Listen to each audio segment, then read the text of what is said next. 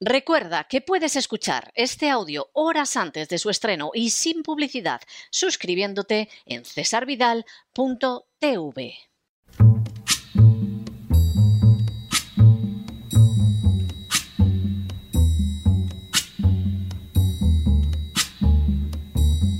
La voz con César Vidal, desde el exilio. When the night has come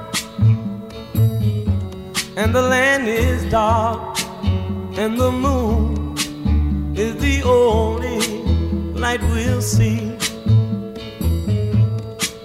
No, I won't be afraid. Oh, I won't be afraid just as long as you stand, stand by me. Muy buenos días, muy buenas tardes, muy buenas noches y muy bienvenidos a esta nueva singladura de la voz. Soy César Vidal, hoy es el martes 24 de noviembre de 2020 y me dirijo a los hispanoparlantes de ambos hemisferios, a los situados a uno y otro lado del Atlántico y como siempre lo hago desde el exilio. Corría el año 50 a.C. cuando el filósofo de origen hispano Séneca escribió una tragedia titulada Medea. En ella se desarrollaba el mito clásico de la literatura griega, pero de manera muy especial se incluía una afirmación de notable agudeza que decía: Qui prodest escelus is fecit lo que podría traducirse como aquel al que aprovecha el crimen es el que lo ha perpetrado. La máxima pasaría a convertirse en todo un instrumento para poder averiguar quién es el culpable de un crimen cuya responsabilidad no parece clara o incluso se encuentra totalmente oculta. ¿Alguien se está beneficiando de ese crimen? ¿Alguien obtiene ganancias con él? ¿Alguien lo aprovecha para sus fines? Si es así, lo más seguro es que nos encontremos ante el culpable. En las últimas horas hemos tenido nuevas noticias acerca de la crisis del coronavirus. Sin ánimo de ser exhaustivos, los hechos son los siguientes. Primero, el doctor Hodkinson es el CEO o consejero delegado de Western Medical Assessment y ha sido el director médico de la compañía durante más de 20 años. Segundo, tras graduarse en medicina en la Universidad Inglesa de Cambridge, el doctor Hodkinson se especializó en patología en el Canadá. Tercero, Actualmente, el doctor Hodkinson trabaja también en esa especialidad médica como presidente ejecutivo de BioID Diagnostic Incorporated, una compañía privada que fabrica test para identificar a los contagiados de coronavirus. Cuarto, el doctor Hodkinson informó hace unos días al Comité de Servicios Públicos del Ayuntamiento de Edmonton acerca del coronavirus y de las posibles vacunas. Quinto, según el doctor Hodkinson, el fondo del asunto es este. Existe una histeria pública totalmente infundada y promovida por los medios de comunicación y los políticos. Es bochornoso. Este es el mayor fraude perpetrado jamás sobre un público que no sospecha. Sexto, el doctor Hodkinson añadió en su comparecencia, no hay absolutamente nada que se pueda hacer para contener este virus, aparte de proteger a vuestra gente más vulnerable. Séptimo. En el mismo sentido, en la comparecencia, el doctor Hodkinson añadió, no debería pensarse que el virus es algo más que una mala temporada de gripe. Esto no es el ébola, no es el SARS, son políticos jugando a la medicina. Y ese es un juego muy peligroso. Octavo. A continuación, el doctor Hodkinson señaló, las máscaras son totalmente inútiles. No existe ningún tipo de prueba de su efectividad. Las mascarillas de papel y las mascarillas de fábrica son simplemente señaladores de virtud.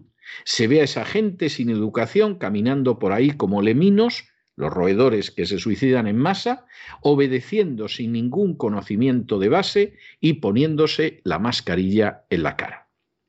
Noveno. El doctor Hodgkinson señaló también en su comparecencia que no tiene ningún sentido el distanciamiento social, puesto que el coronavirus viaja por aerosoles que viajan 30 metros o más antes de aterrizar. Décimo.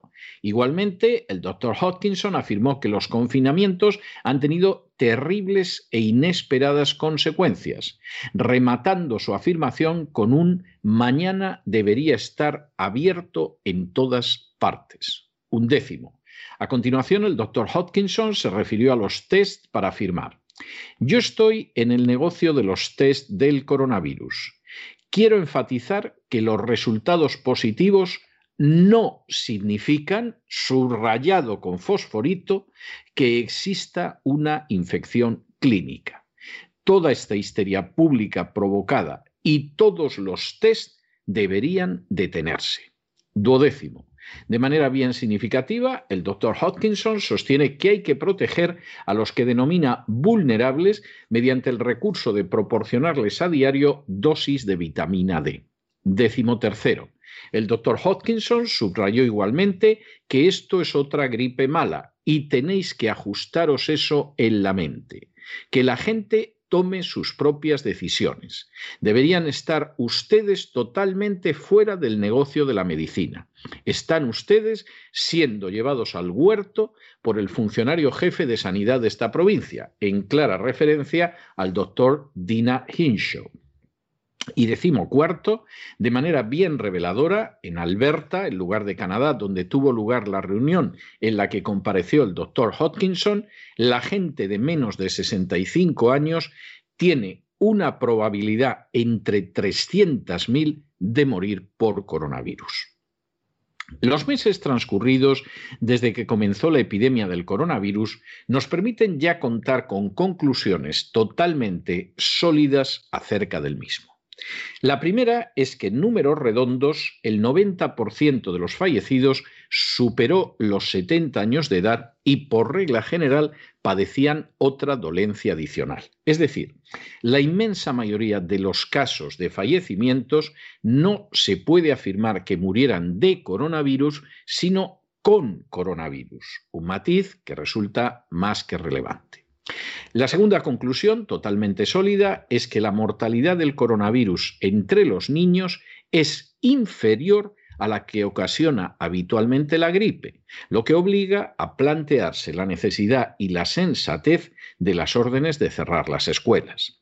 La tercera conclusión, totalmente apoyada en hechos, es que los confinamientos no han contribuido a detener el coronavirus e incluso en multitud de casos los confinamientos más estrictos han sido paralelos al aumento del número de contagios, lo que tiene bastante lógica.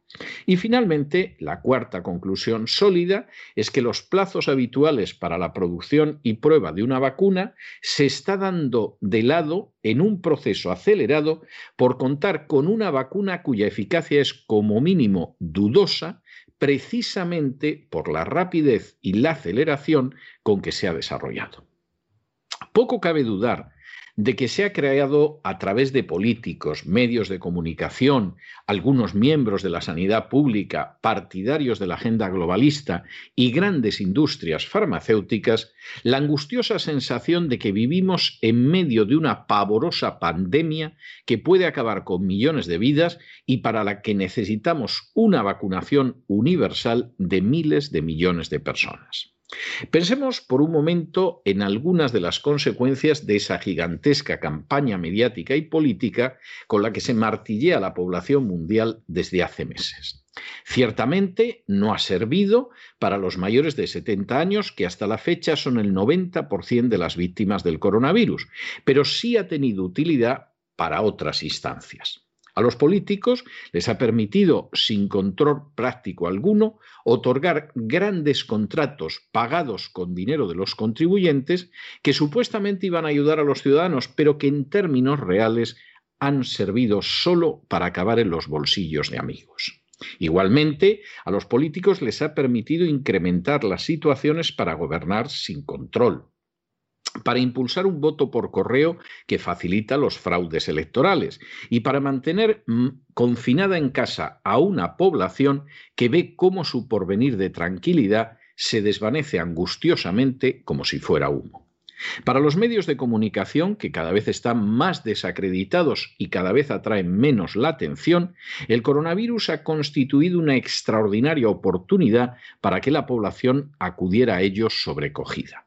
Para los impulsores de la agenda globalista, tal y como señaló literalmente George Soros, la crisis del coronavirus se ha convertido en la crisis de su vida, pudiendo impulsar sin freno leyes de ideología de género, como las del matrimonio homosexual, el aborto y la eutanasia, pudiendo desarrollar con más facilidad actividades subversivas de acoso a gobiernos, pudiendo colocar en el poder a ejecutivos dispuestos a obedecer sus órdenes y pudiendo apelar directamente al coronavirus, como ha hecho hace apenas unos días el lobby gay en un documento dirigido a Joe Biden para cambiar la legislación nacional de acuerdo con sus intenciones. Finalmente, para la gran industria farmacéutica comprometida totalmente con la agenda globalista, el coronavirus constituye el mayor negocio de la historia universal al poder catapultar a miles de millones de habitantes de este planeta quién sabe si incluso de manera obligatoria, a aceptar una vacuna que se está preparando a pasos agigantados y en contra del protocolo mínimo habitual para este tipo de fármacos. Todo ello sobre el trasfondo de un número de muertes muy similar y en ocasiones incluso inferior al que ocasiona una epidemia fuerte de gripe, aunque todavía es menor en los niños y además se encuentra especialmente concentrado en las personas de más de 70 años con problemas de salud previos. Reflexionemos en estos datos, todos ellos objetivos y fácilmente comprobables, y extraigamos las pertinentes conclusiones.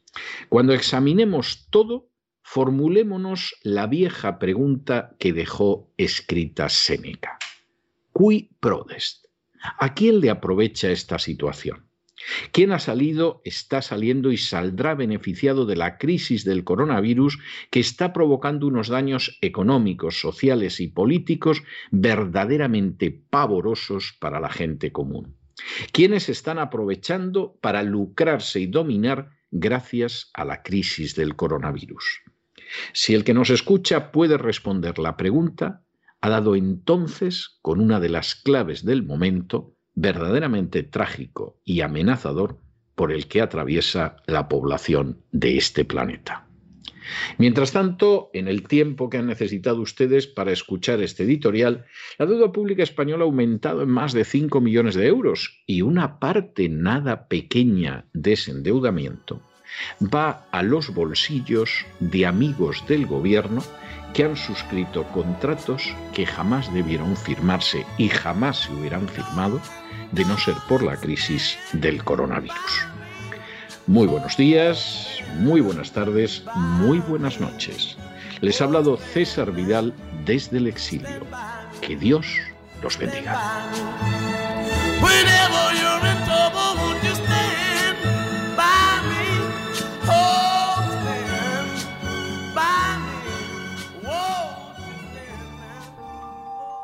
Esta sección está patrocinada por crowdfunding con el siguiente mensaje. Nuestro Señor Jesucristo, el único Dios verdadero, es misericordioso y nuestro Salvador.